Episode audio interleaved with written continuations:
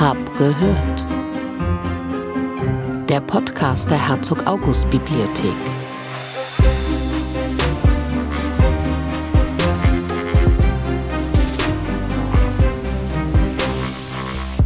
Hallo und herzlich willkommen zu Episode 3 von Hab gehört, dem Podcast der Herzog August Bibliothek Wolfenbüttel. Der Titel dieser Episode lautet Aus fremden Tagebüchern und hinter dem etwas reißerischen Titel verbirgt sich das Thema der Selbstzeugnisse bzw. der Forschung an Selbstzeugnissen an der HAB.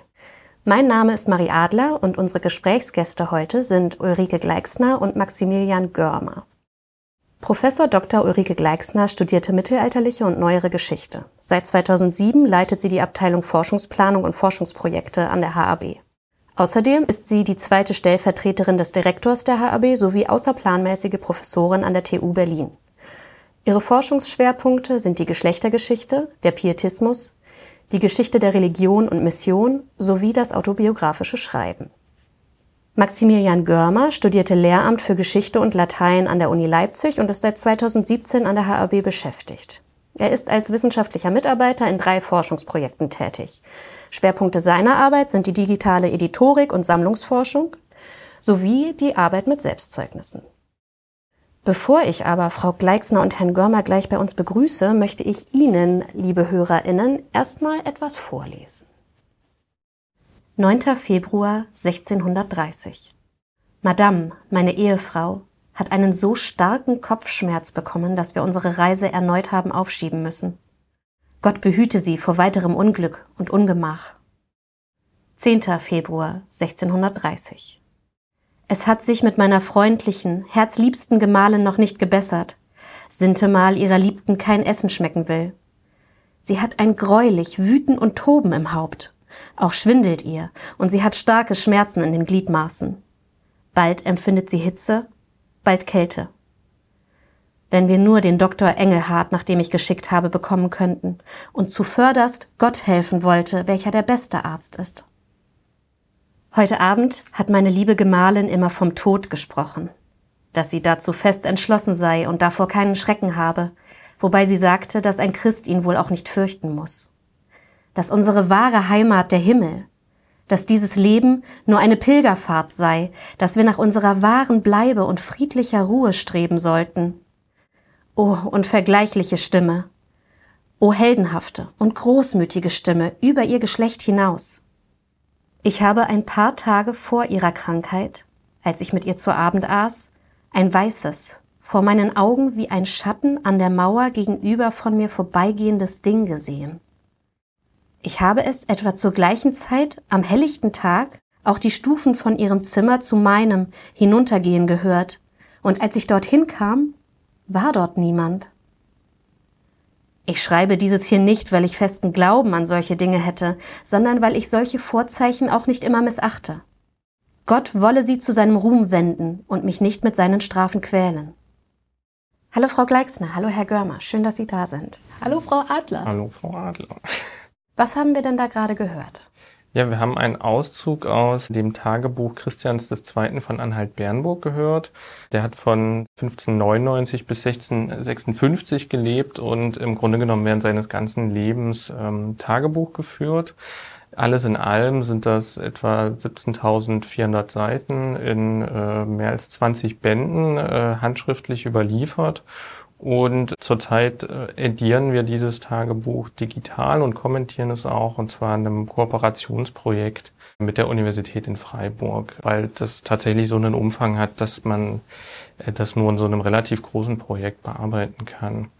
Und was man auch an dieser Stelle sehr schön sieht, ist, dass Christian sehr intime Einblicke in sein Seelenleben gewährt und äh, auch in das der Personen, die ihm nahestehen, hier eben seine Ehefrau, die sich da mit einer Krankheit quält und ähm, interessant ist natürlich auch, wie er quasi das Verhalten seiner Ehefrau, das in einem sehr stark christlichen Sinne ist und äh, natürlich auch bestimmte Erscheinungen, die die Menschen damals so hatten, ähm, zum Beispiel diesen Schatten, den er da erwähnt, fast wie so eine Art Gespenst, wie er das interpretiert, nämlich als Vorzeichen, äh, die man irgendwie interpretieren muss oder kann, so dass das ja doch eine sehr fremde Welt ist, die uns hier irgendwie präsentiert wird.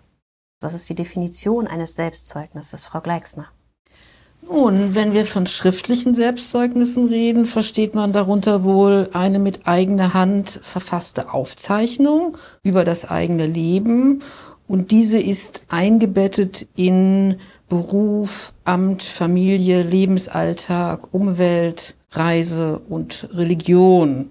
Selbstzeugnisse ermöglichen neben dem vielfältigen sozial- und kulturgeschichtlichen Informationspool insbesondere die Rekonstruktion von historischen Personenkonzepten mit ihrer performativen Entstehung, analog der Schreibkonventionen der jeweiligen Zeit und dazu gehört auch die Selbstreflexion. Da muss ich jetzt nochmal nachhaken. Performative Entstehung. Könnten Sie mir genauer erklären, was damit gemeint ist? So wie ich es verstehe, ist es im Grunde genommen dass damit gemeint, dass ich das selbst oder dass ich auch in diesem Schreibakt so ein bisschen selber findet und selber produziert vielleicht. Also das ist tatsächlich, und das eben auch eine Funktion solcher Selbstzeugnisse ist, gewissermaßen das eigene Ich zu konstituieren, indem man eben darüber schreibt. Eine Dynamik zwischen dem schreibenden Ich und dem Geschriebenen. Also man würde vielleicht sagen, dass diese, die Performativität ist, dass im Schreibprozess dass die eigene Person, das eigene Leben sozusagen deutend entwickelt wird. Das ist das Performative daran. Das heißt, der Schreibprozess bildet nicht etwas ab, was bereits da ist, sondern im Schreibprozess manifestiert sich die Person und findet sich und macht sich sozusagen im Grunde genommen schriftlich. Und das ist eben die Formbarkeit die, die ein neuer Aspekt eigentlich in der Selbstzeugnisforschung ist, aber einer der interessantesten, dass der Schreibprozess selbst die Person formt. Welche Forschungsprojekte zum Thema Selbstzeugnisse gibt es denn an der HAB? Also, wir haben eine ganze Menge Selbstzeugnisprojekte an der HAB, um jetzt hier nur einige äh, zu nennen. Zunächst die digitale Edition des eben gehörten Tagebuchs von Christian II. Das äh, ist uns ermöglicht durch ein zwölfjähriges DFG-Langfristvorhaben, was wir gemeinsam mit der Universität Freiburg durchführen. Dann haben wir die Erforschung des großen Stammbuchs Philipp Heinhofers, einer Person im ersten Drittel des 17. Jahrhunderts. Er war der wichtigste Kunstagent von Herzog August und sein Nachlass ist in der HAB. Das wird gefördert durch das Land Niedersachsen. Ein weiteres Projekt zu Heinhofer, nämlich die digitale kommentierte Edition der Reise- und Sammlungsbeschreibungen Heinhofers, auch wieder Anfang 17. Jahrhundert, das auch ein DFG-Langfristvorhaben ist. Als viertes möchte ich vielleicht noch nennen die äh, digitale Edition mehrerer Tagebücher eines Herzogspaares, nämlich Herzog Ludwig Rudolf und seiner Gattin Herzogin Christine Luise von Braunschweig-Wolfenbüttel. Das sind Texte, die im 18. Jahrhundert entstanden sind. Und wenn wir jetzt auch Briefe dazu zählen wollen, was in der Selbstforschung, Selbstzeugnisse-Forschung mehr und mehr gemacht wird, dann haben wir noch ein Projekt zu Netzwerken von Nonnen. Das ist die digitale Edition und Erschließung der Briefsammlung aus Kloster Lüne. Und das ist ein Projekt, aus was sich sozusagen ein Schreiben des späten 15. und in der ersten Hälfte des 16. Jahrhunderts. Wir haben zudem ein sehr nützliches digitales Selbstzeugnnisportal mit Kurzbeschreibungen der Texte aus unseren Beständen, die für alle Nutzerinnen online zugänglich sind. Ah, da kann man also auch selber mal einen Blick reinwerfen, ja? Genau, das ermöglichen wir schon seit längerer Zeit und arbeiten auch immer noch, verbessern dieses äh, Selbstzeugnisportal immer noch im Hinblick auf bessere Funktionen und äh, schönere Grafiken und so weiter. Den Link dazu, liebe HörerInnen, stellen wir Ihnen natürlich in den Show Notes zur Verfügung. Ich habe es eingangs schon erwähnt. Herr Görmer, Ihre oder einer Ihrer Forschungsschwerpunkte ist die digitale Editorik. Bei Ihnen, Frau Gleixner, ist einer der Schwerpunkte das autobiografische Schreiben. Welche gemeinsamen Schnittstellen gibt es denn in Ihrer Arbeit? Ja, also es gibt grundsätzlich eine sehr enge Zusammenarbeit, also gerade bei uns im Haus zwischen eben den digitalen Geisteswissenschaftlern und den analogen Geisteswissenschaftlern, wenn man das so sagen will. Und in den Projekten, in denen ich mitarbeite, ist das äh, tatsächlich ein sehr enges kollegiales Verhältnis, dass also ich eher die technische Seite betreue, aber ich kenne als ausgebildeter Historiker natürlich auch die äh, Seite der Bearbeiter und der Editoren, also die quasi die eigentliche Transkriptionsarbeit und äh, auch die Kommentierung machen. Insofern bemühen wir uns da einen sehr engen Austausch insgesamt. Genau, also man könnte sagen, dass ähm, wir das ideale Arbeitspaar sind. Herr Görmer mit seiner Expertise in der digitalen Editorik und als Historiker und ich als jemand, die sehr viel mit Selbstzeugnissen arbeitet und gearbeitet hat. Wir ergänzen uns hier gerade im Hinblick auf die neueren Anforderungen digitaler Editionen ähm, aufs Beste. A match made in heaven. Können Sie mir den Prozess dieser Arbeit beschreiben? Welche Arbeitsschritte gibt es denn beim Erforschen von Primärquellen? Was machen Sie mit so einem Text, wenn Sie ihn vor sich haben? Ja, also vielleicht der erste Schritt, der quasi äh, dem Ganzen vorausgeht, ist natürlich das Auffinden von passenden Quellen. Also da bemühen wir uns natürlich dann irgendwie, wenn wir neue Projekte konzipieren und so weiter. Und wenn wir so einen Text, der ähm, sich lohnt zu edieren, gewissermaßen identifiziert haben, dann ist es in der Regel so, dann geht natürlich das Quellenstudium los, erstmal kursorisch äh, am Original und dann werden die Quellen aber auch als Voraussetzung für die digitale Edition erstmal digitalisiert. Das macht bei uns im Haus die Fotowerkstatt. Und wenn wir das Digitalisat einmal haben, arbeiten wir primär auch mit dem Digitalisat aus verschiedenen Gründen, auch konservatorischen und äh, auch weil wir prinzipiell eine Parallelansicht anzeigen. Und dann unterscheidet es sich auf eine gewisse Weise gar nicht so sehr von der herkömmlichen Editorik, indem man erstmal den Text transkribieren muss und dabei gleich philologisch und auch äh, sachlich kommentiert, damit er eben verständlich wird für moderne Leser auch. Könnten Sie da ein Beispiel geben für so einen Kommentar? Also ganz basal ist erstmal, dass man zum Beispiel vorkommende Personen identifiziert. Mhm. Das ist nicht ganz trivial, weil in solchen Tagebüchern häufig, äh, und das ist eben auch das Spannende, äh, Personen vorkommen, die Schichten angehören, die sonst eher unterrepräsentiert sind in Quellen. Ähm, das ist von Selbstzeugnis zu Selbstzeugnis sicherlich unterschiedlich, aber da kommen eben auch Bedienstete oder Untertanen vor, häufig auch nur mit Vornamen und die dann zu identifizieren, das ist teilweise schon Herausforderung. Das wäre ein was. Oder eben auch ein klassisches Beispiel sind Übersetzungen, weil im Grunde genommen, gerade wenn man sich adlige Selbstzeugnisse anschaut, damals sehr, ein sehr hohes Maß an Mehrsprachigkeit gegeben war, so dass man immer noch französische oder lateinische, manchmal sogar italienische oder spanische Textanteile mit hat. Wie, wie war das jetzt bei dem, äh, bei der Textstelle, die wir gerade gehört haben? In welcher Sprache lag die vor im Original? Genau, die war gewissermaßen zweisprachig. Der Anfang war Deutsch. Das merkt man auch ein bisschen an diesem etwas altertümlichen Duktus. Und hinten raus äh, wurde es dann äh, Französisch, glaube ich, im Original. Ähm, da haben wir dann die Übersetzung wiedergegeben. Ich weiß nicht, ob das zu weit führt, aber warum wurden da Sprachwechsel unternommen? Ja, also das kommt bei sehr gebildeten Autoren und Autorinnen natürlich vor, weil sie sich in ihrer Welt sozusagen mehrsprachlich bewegen. Ja, sie benutzen verschiedene Sprachen in ihrem Leben.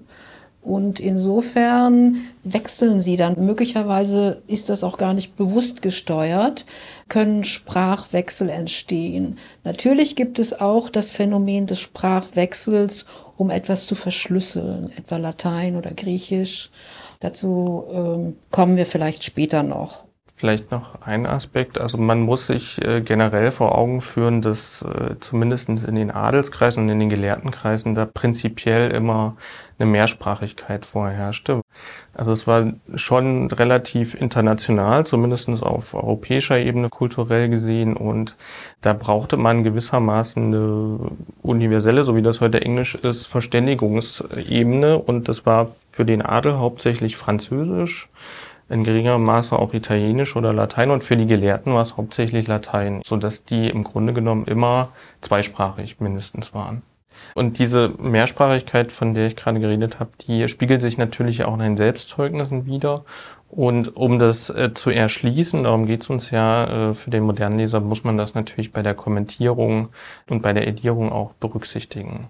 Genau. Und dann vielleicht jetzt zu den Aspekten, die sich von der herkömmlichen Edition, die man so als gedrucktes Buch kennt, unterscheiden, ist eben, dass wir die Texte nicht nur menschenlesbar aufbereiten, sondern auch maschinenlesbar. Und das heißt in unserem Fall, dass die mit einer Auszeichnungssprache, die nennt sich XML, eben getaggt wird die einzelnen Abschnitte, Textabschnitte. Man kann das in unterschiedlicher Tiefe machen, auch je nachdem, was man äh, mit dem Text am Ende anstellen will und dann eben auch Personen, äh, Orte und so weiter getaggt werden, so dass man daraus beispielsweise Register erstellen kann oder auch äh, andere Auswertungsmöglichkeiten einfach hat, die sich dann durch das Digitale quasi als Medium ergeben. Zum Beispiel, man kann auch ähm, Netzwerke dann auf solchen Daten aufbauend erstellen, welche Personen an welchen Tagen gemeinsam vorkommen, wie sie sich möglicherweise begegnet haben oder auch nicht. Und das ist quasi das Material, was man dann für die weitere Analyse braucht und auch für die Edition erstmal an sich. Also auf der Basis werden auch äh, die, die Online-Anzeigen und auch als äh, quasi eine, eine Lesefassung oder eine Druckfassung PDFs und so weiter angestellt werden. Das kann man alles auf dieser einen Grundlage dieser XML-Dateien machen. Das heißt, wenn ich jetzt wissen möchte, wie es mit Christians Frau ausgegangen ist, könnte ich in der Edition dann nach der Person Christian suchen und würde auf sein Tagebuch stoßen? Genau, also man kann vielleicht dann eher in dem Fall nach seiner Frau suchen. Äh, man kann das auch inzwischen, wir haben auch ein Sachregister kombinieren, zum Beispiel mit dem Schlagwort Krankheit dann würde man die Stellen finden, die, äh, wo quasi seine Frau am selben Tag mit dem Schlagwort Krankheit zusammen vorkommen. Das kann natürlich sich dann auch auf andere Personen beziehen, die Krankheiten und so weiter und so fort, aber man grenzt den Bereich potenzieller Textstellen dadurch natürlich unwahrscheinlich ein schon. Mythen und Gerüchte. Ich habe mal gehört, dass Frauen der frühen Neuzeit fast nie über sich oder ihr Leben geschrieben haben. Stimmt das? Zu diesem Mythos können wir ein ganz klares Nein sagen.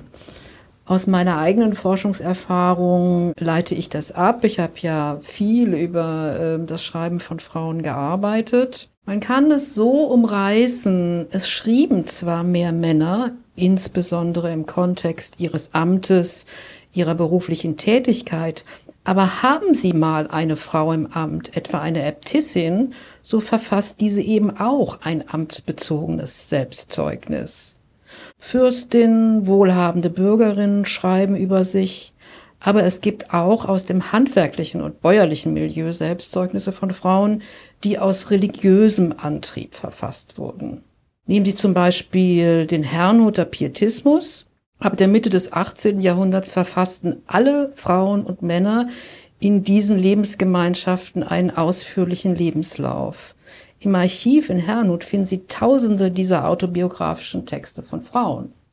Dass weniger Texte von Frauen überliefert sind, liegt zum einen an der frühen, früheren Sammlungspolitik von Archiven und Bibliotheken, die mehr an den Lebensläufen und Tagebüchern von Männern interessiert waren, gerade im Hinblick auf ihr Amt oder ihren Beruf, und zum anderen an den Familien, die die Texte ererbt haben. Diese haben die Texte von Frauen oft als zu privat befunden, um sie in Archive abzugeben und in der Familie behalten. Also ich selbst habe nicht selten in Familien gearbeitet und Tagebücher angesehen, die sozusagen vor 200 Jahren in dieser Familie verfasst wurden. Enthielten die denn privatere Themen als die der Männer oder? Man kann sagen, dass Informationen, die Frauen geben von ihrem Leben, von ihrem Alltag, grundsätzlich als sozusagen schützenswerter und privater angesehen werden, weil sie natürlich in den Kern der Familie gehen, in den Kern des Lebensalltags, während ein Amtstagebuch möglicherweise weniger nah die Familie anschaut, so ist im Tagebuch von Frauen gelegentlich, auch nicht immer, sozusagen der Innenblick auf die Familie und auch auf das eigene Fühlen wird als zu privat wahrgenommen.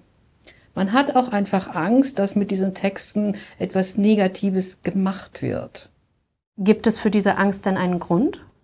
Man kann versuchen, das zu erklären darüber, dass Frauen gelegentlich auch Schwierigkeiten und Krisen, zum Beispiel ihrer Ehen oder ihrer Familien, in diesen Tagebüchern thematisieren und das wird dann schon als zu privat wahrgenommen. Ach so. Aha.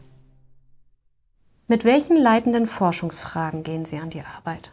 Grundsätzlich, wenn wir so einen Text edieren, äh, stellen wir im Grunde genommen erstmal die, die Grundlage für weitere Forschungsfragen bereit. Also wir machen Grundlagenforschung, so dass wir den Kreis der Forschungsfragen von vornherein nicht zu sehr einengen können. Aber wir haben natürlich, äh, wenn wir die Texte edieren und bei der Auswahl der Texte bestimmte Ideen, Vorstellungen, was man dazu machen kann. Und das ist halt bei, bei Selbstzeugnissen vor allen Dingen äh, einmal eben diese Konstitution des Ich sozusagen, also quasi auch Subjektivität in der historischen Perspektive zu untersuchen und dann aber auch sehr viel Alltagsgeschichte, weil das häufig Quellen sind, äh, wo man eben den Alltag der Leute wirklich fassen kann, was man mit anderen Quellen weniger gut machen kann. Ansonsten lassen sich verschiedenste Fragestellungen geschlechtergeschichtlich, dann kommunikationsgeschichtlich bis hin zu wirtschaftsgeschichtlichen Fragen oder ähm, sogar zum Beispiel zu dem Christian-Tagebuch ist erst kürzlich auch eine linguistische, sprachhistorische Arbeit erschienen, die sich eben gerade mit dem vorhin angesprochenen Sprachwechsel, inwieweit man das erklären kann, auseinandergesetzt hat. Solche Fragen denken wir natürlich mit, aber wir müssen die Edition so gestalten, dass wir äh, da auch möglichst viele Angebote machen. Und da bietet natürlich gerade für, für linguistische Sachen oder auch äh, andere quantitativ arbeitende Sachen wie die, wie die Wirtschaftsgeschichte eine digitale Edition auch wesentliche Vorteile. Herr Görmer hat ja jetzt schon darüber gesprochen, äh, welche Potenziale Texte haben für die Forschung. Für eine Institution wie die Herzog-August-Bibliothek geht es natürlich noch einen Schritt zurück, denn wenn wir versuchen, Drittmittel, Gelder für ein Projekt zu bekommen, dann müssen wir dem Geldgeber erstmal erklären, warum ein Text für die Forschung relevant ist. Das heißt, wir arbeiten schon inhaltlich über die Texte, bevor wir einen Antrag stellen, um eben diese Frage möglichst gut und überzeugend herauszuarbeiten.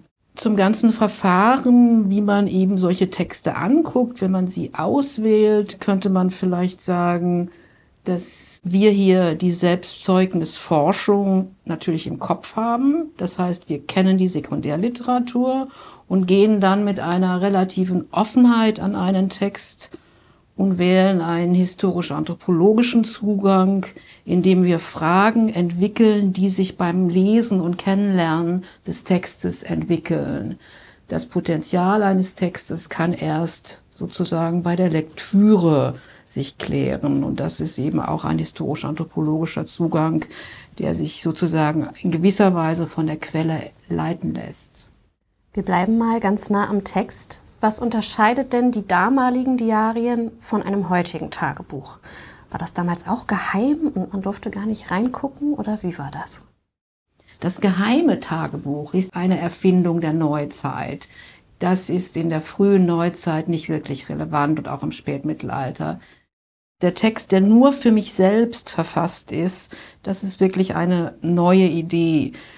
In früheren Zeiten wurden sehr oft die Leser mitgedacht, auch bei Tagebüchern. Das heißt, die Person, die schrieb, wusste in gewisser Weise auch, für wen sie schreibt und für welchen Kreis sie einen Text verfasst.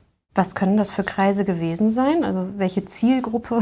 Also ich nenne jetzt mal ein paar Beispiele aus, aus dem Christian-Tagebuch, die mir präsent sind, weil man es da auch relativ gut nachvollziehen kann, da es auch, ähm, je länger er schreibt, äh, desto häufiger auch irgendwie thematisiert wird. Und er schreibt natürlich einmal für sich selbst, sich selber gegenüber Rechenschaft abzulegen, aber dann auch gegenüber der Nachwelt. Die sogenannte Posterität spielt eine Rolle. Einmal in einem allgemeinen Sinne, aber dann auch ganz konkret für, für seine Kinder zum Beispiel. aber auch mit ihm zusammenlebende Haushaltsangehörige, Familienangehörige hatten Zugriff auf sein Tagebuch. Man sieht es ähm, an verschiedenen Stellen. Manche Passagen sind nicht von ihm selber geschrieben, teilweise von äh, Sekretären, gerade wenn er gelegentlich Dokumente aufgenommen hat. Ich hatte dann teilweise abschreiben lassen, aber, und das ist kann man an manchen Stellen, das ist dann ganz interessant, äh, sehen, dass auch seine Frau Zugriff hatte und sich da auch vereinzelt verewigt hat. Es gibt zum Beispiel eine Stelle, die ist auch ganz neckisch, da schreibt er, er ist hingefallen, äh, im Schlamm gelandet und seine Frau hat, als sie das gelesen hat, äh, mit ihrer eigenen Hand dazu gesetzt, und er hat dabei ein neues Paar Hosen versaut, sozusagen. Und ähm, Christian hat extra, damit das auch klar ist, da drüber geschrieben, dies hat meine Frau geschrieben, so dass wir auch wissen, wie ihre Handschrift jetzt aussieht. Ähm, und so muss man sich das vorstellen. Er hatte das auch ständig bei sich, offensichtlich, oder fast ständig. Und ähm, das führte dann eben dazu, dass bestimmte Sachen, die er wirklich äh, geheim halten wollte äh, oder die ihm zu intim waren, entweder durch, durch verschiedene Symbole kodiert hat, die wir heute auch nicht mehr wirklich entschlüsseln können. Zumindestens bisher. Vielleicht finden wir irgendwann mal noch einen Schlüssel. Oder was er auch manchmal macht, da kommt wieder die Mehrsprachigkeit rein, dass er in einem Satz erstens ohne Wortzwischenräume schreibt und dann jedes Wort in einer anderen Sprache, so dass man dann äh, Latein, Französisch, Italienisch, Spanisch, Griechisch Deutsch irgendwie in einem Satz hat und dann manchmal noch Personen und Orte und so weiter durch andere Begriffe ersetzt werden. Also da gibt's schon sehr verschiedene Varianten, wie man sowas quasi kryptografisch äh, verschlüsseln kann. Also damit haben sich die Leute damals auch auseinandergesetzt. Das ist ja fast ein Krimi dann. Das ist ja richtige Detektivarbeit. Und das entschlüsseln Sie dann auch?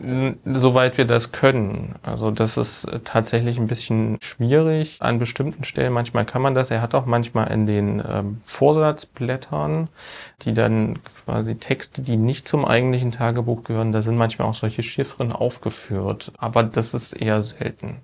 Das war ja jetzt ein Beispiel aus dem 17. Jahrhundert für die Offenheit von Tagebüchern, an der nicht nur die Person des Schreibenden, der Schreibenden, sondern auch in einem kleinen Rahmen sozusagen Leserschaft mitgedacht wird. Ich habe noch ein Beispiel aus dem 18. Jahrhundert. Ich habe mal zu einem Text eines Pfarrers aus dem Pietismus gearbeitet der für seine zweite Eheschließung, er war verwitwet, für seine zweite Eheschließung eine Tochter von dem benachbarten Pfarrer heiraten wollte und der hatte drei unverheiratete Töchter. Und in dieser Frage, wen er denn heiraten möchte und vor der Verlobung, da hat er und die Kandidatin haben die Tagebücher ausgetauscht und gegenseitig gelesen um zu entscheiden und um zu wissen, wer ist diese Person. Das ist fast ein Online-Dating-Profil ohne Online. Interessanter Gedanke, ja. Welche Schreibanlässe gab es denn sonst noch so, außer ja, Bewerbung für ein, eine Ehepartnerin? Die Anlässe sind vielfältig. Also wir hatten ja schon die Arbeit und die Amtsführung, die Dokumentation des Lebensalltags, dann Krieg, und Krisen, aber auch religiöse Selbstverbesserung. Reisen sind ein Motiv, etwa Monate dauernde Schiffspassagen, wenn Sie etwa im 17. Jahrhundert äh, daran denken, nach Indien zu segeln. Die waren vier bis sechs Monate auf See. Und gebildetere Leute schrieben dann auch ein Reisetagebuch weil sie fähig waren, das, was sie unterwegs sahen, die Fische, die Vögel, sozusagen zu verzeichnen, teilweise auch zu zeichnen tatsächlich und ganz stark sozusagen sich mit dem Wetter auseinandersetzen konnten und die Wetterverhältnisse und Windverhältnisse aufzeichneten. Gab es No-Gos, die gar nicht beschrieben wurden? Das ist schwer so pauschal zu sagen, weil das sehr abhängig ist von den, von den Schreibern. Es gibt Tagebücher, die sind tatsächlich eher reine Reisetagebücher, eher Protokolle könnte man sagen, wo teilweise dann auch eher so Meilen oder sowas, also Entfernungsangaben mehr drinne stehen oder was man sich halt angeschaut hat. Da kommt dann auch ein gewisser Bildungsaspekt mit rein. Gerade bei Jugendlichen, die eine Bildungsreise machen und dann Rechenschaft gegenüber ihren Eltern zum Beispiel ablegen müssen. Es gibt aber auch Tagebücher, Also gerade bei Christian zum Beispiel, der schreibt über alles. Der schreibt über Streit mit seiner Ehefrau, äh, Sexualität, sowohl seine eigene als auch zusammen mit seiner Ehefrau. Er schreibt eben auch viel über seine Angehörigen, teilweise Träume ist ein immer wiederkehrendes Thema. Die werden dann auch, da sind wir wieder wie bei dem Eingangsbeispiel, bei dem Vorzeichen regelmäßig äh, gedeutet. Er schreibt aber eben auch Träume von, von seiner Frau oder teilweise sogar von seinen Kindern auf. Und da kann man tatsächlich sagen, im Grunde genommen, die gesamte Breite äh, seines Lebens findet man in diesem Tagebuch. Das heißt, ähm. von Person zu Person ist es unterschiedlich, je nachdem, wie offen die Personen damit umgegangen sind. Genau. Und keine und gesellschaftliche Konvention. Genau. Also es gibt aber eben auch Tagebücher, die sind deutlich oberflächlicher. Also da hat man dann nicht so intime Aspekte, wo dann schon der Alltag relativ ausführlich beschrieben wird, aber so diese Introspektion sozusagen, äh, dieses Psychologische, das hat man eher selten, dass das Christian-Tagebuch zumindest von den Selbstzeugnissen, die ich kenne, ähm, schon ziemlich einmalig. Wenn Sie jetzt direkt nach No-Gos fragen, dann könnte man sagen, dass in Tagebüchern von Frauen über Sexualität nicht gesprochen wird. Hm. Oft auch nicht über den Körper oder die körperliche Befindlichkeit. Man kann aber auch Tagebücher finden, in denen insbesondere die Geburten, Krankheiten und die Erfahrung von Alter oder Altern zum Thema gemacht werden. Aber ich würde sagen, in Tagebüchern von Frauen finden Sie nichts über Sexualität. In Kürze wird an der HAB ein neues Projekt beginnen. Grand Tour Digital. Digitalisierung, Erschließung und Visualisierung früh neuzeitlicher Selbstzeugnisse von Bildungsreisen unter Anwendung teilautomatisierter Editionsverfahren. Puh. Äh, können Sie noch mal ein bisschen genauer erzählen, was hier passieren wird und äh, worauf freuen Sie sich eigentlich am meisten? Ja, das ist natürlich ein sehr langer Titel, der aber eben auch versucht zu erklären, was wir alles in diesem Projekt machen möchten. Zunächst äh, freuen wir uns natürlich darüber, dass die DFG dieses Projekt fördern möchte. Und auch deshalb, weil wir diese Grand Tour Texte erstmals als Selbstzeugnisse bearbeiten wollen. In der Selbstzeugnisforschung wurden die bislang nicht als Selbstzeugnisse angesehen, aber wir möchten sie in den Kontext von Selbstzeugnissen stellen. Sie geben eben auch Zeugnis von Personenkonzepten und können die Selbstzeugnisforschung daher ganz neu perspektivieren. Die Grand Tour war ja diese Bildungsreise, die vor allem junge Männer unternommen haben, richtig? Das kann man so sagen, vor ihrer Verheiratung, mhm. auch oft als junge Männer. Es gibt inzwischen auch Forschungsansätze, die sagen, dass auch Töchter von Fürsten Grand Tour Reisen unternommen haben. Das sind dann aber eher Reisen an einen fremden Hof, an dem es eine Verwandtschaft gibt. Für das Projekt verfolgen wir zwei Ziele. Das erste ist die, wie schon im Titel genannte, teilautomatisierte digitale Volltexterstellung und Volltexterschließung. Das möchten wir anhand von fünf handschriftlichen Reiseberichten aus dem späten 16. bis zum frühen 18. Jahrhundert vornehmen. Das zweite Ziel erstreckt sich auf die Digitalisierung von weiteren 16 Handschriften, die dann über unser Handschriftenportal zugänglich sind. Herr Görmer kann sicher über die Perspektive des Digitalen noch sehr viel mehr dazu sagen. Ja, genau. Also wir versuchen uns mal an einem neuen Editionsverfahren, wo wir hoffen, dass es auch potenziell für weitere Projekte nutzbar sein wird, indem wir neuere Verfahren, die sich in den letzten Jahren und Jahrzehnten eben entwickelt haben, was zum Beispiel die Handschriftenerkennung äh, angeht, was dann mit einem Programm, das nennt sich Transcribus, erfolgen wird. Die genaueren Details, das basiert dann auf neuronalen Netzen, die sind äh, jetzt nicht so wichtig. Und äh, was wir eben auch machen wollen, ist zumindestens die Entitäten, also Personen, Orte und so weiter, auszuzeichnen. Und auch hierfür gibt es eben äh, verschiedene Programme, die solche erkennen können. Das Problem ist so ein bisschen, das ist auch die, die Herausforderung, aber gleichzeitig das Reizvolle an dem Projekt. Viele dieser Tools, also Transkribus jetzt vielleicht ausgenommen, aber äh, alles, was so ähm, Verarbeitung von natürlicher Sprache angeht, ist natürlich auf unsere heutige Sprache zugeschnitten und häufig eben auch auf das Englische vor allen Dingen. Und da wird es tatsächlich eine gewisse Herausforderung, diese Tools, die es da schon gibt, die wir dann nachnutzen können, auf frühneuzeitliche Texte anzuwenden und einfach auch gewissermaßen als, als Experiment das dann ähm, zu dokumentieren und dann eben gegebenenfalls auch äh, daraus einen, einen Workflow zu entwickeln, den wir dann auch eben zum Beispiel auf diese zusätzlichen Texte, die erstmal nur digitalisiert werden, dann äh, zu einem späteren Zeitpunkt anzuwenden. Genau, das ist so ein bisschen das auch, worauf ich mich gewissermaßen am meisten freue, weil äh, das eben das Reizvolle für mich jetzt von der technischen Seite her ist, aber äh, natürlich ist es auch spannend, einfach und und da eignet sich dann die, die Visualisierung im Digitalen besonders gut. Zum Beispiel, wenn man das komparatistisch nebeneinander stellt, die Texte. Also wir haben dann eben äh, fünf Texte, die wir äh, so aufbereitet haben, dass wir sie auch entsprechend äh, beispielsweise mit Karten noch äh, darstellen können. Und dann äh, kann man natürlich. Landkarten? Genau, also man kann, es gibt da auch verschiedene Möglichkeiten im Rahmen von digitalen Editionen, das dann auch interaktiv zu visualisieren, quasi äh, die Kartendarstellung und die Textedition miteinander zu verkoppeln. Das heißt, man könnte dann Reiserouten nachvollziehen. Genau, man kann die mhm. nachvollziehen und dann kann man eben auch schauen, ähm, ob es zum Beispiel so eine Art Kanon gab. Also bestimmte Orte, wie man das so kennt, äh, wie wenn man einem Reiseführer folgt, das sind ja häufig dieselben Orte, irgendwie Sehenswürdigkeiten. Äh, ob es quasi solche touristischen äh, Sachen, könnte man fast sagen, damals auch schon gab. Oder eben, das ist dann auch das Spannende, wenn es eben Reiseberichte gibt, die davon mal abweichen, ne? also von dieser, dieser Norm.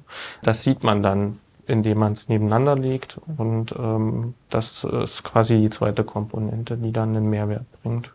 Jetzt habe ich abschließend noch eine ganz wichtige Frage. Frau Gleixner, Herr Görmer, was liegt gerade auf Ihrem Schreibtisch? Also in Bezug auf die Selbstzeugnisforschung liegt gerade auf meinem Schreibtisch eine große Mahnung. Ich muss nämlich unbedingt die Einleitung zu einem Tagungsband schreiben, ein Workshop, den wir für Nachwuchswissenschaftlerinnen gemacht haben an der Herzog August Bibliothek zu Selbstzeugnissen unter der Perspektive Schreiben und religiöse Emotionen. Die Texte sind alle beisammen. Ich muss jetzt die Einleitung schreiben. Na dann mal ans Werk. Aber vorher sagen Sie mir noch, was auf Ihrem Schreibtisch liegt, Herr Görmer? Ja, also ich habe auch gerade einen, ähm, noch einen Tagungsband, den wir am Vorbereiten sind, also noch mit anderen Kolleginnen. Und das zweite ist ein Vortrag äh, zu einem der Selbstzeugnisse, den ich äh, in Kürze halten werde. Das sind so die zwei akuten Sachen auf meinem Schreibtisch. Ich danke Ihnen für das Gespräch. Ja, auch. Wir danken auch. Das also war die dritte Episode von Hab gehört. In unserer nächsten Folge spreche ich mit Katharina Mähler und Christine Rüth über das Thema Provenienz, Bücher mit Geschichte. Und unser Fokus wird darin auf dem NS-Raubgutprojekt der HAB liegen. Besuchen Sie uns bis dahin doch gerne mal bei Twitter oder auch auf unserer Homepage www.hab.de, wo Sie unter anderem auch unseren Blog, den Hub-Blog, finden. Abonnieren Sie Hab gehört unbedingt noch heute, damit Sie nichts verpassen. Bis zur nächsten Episode.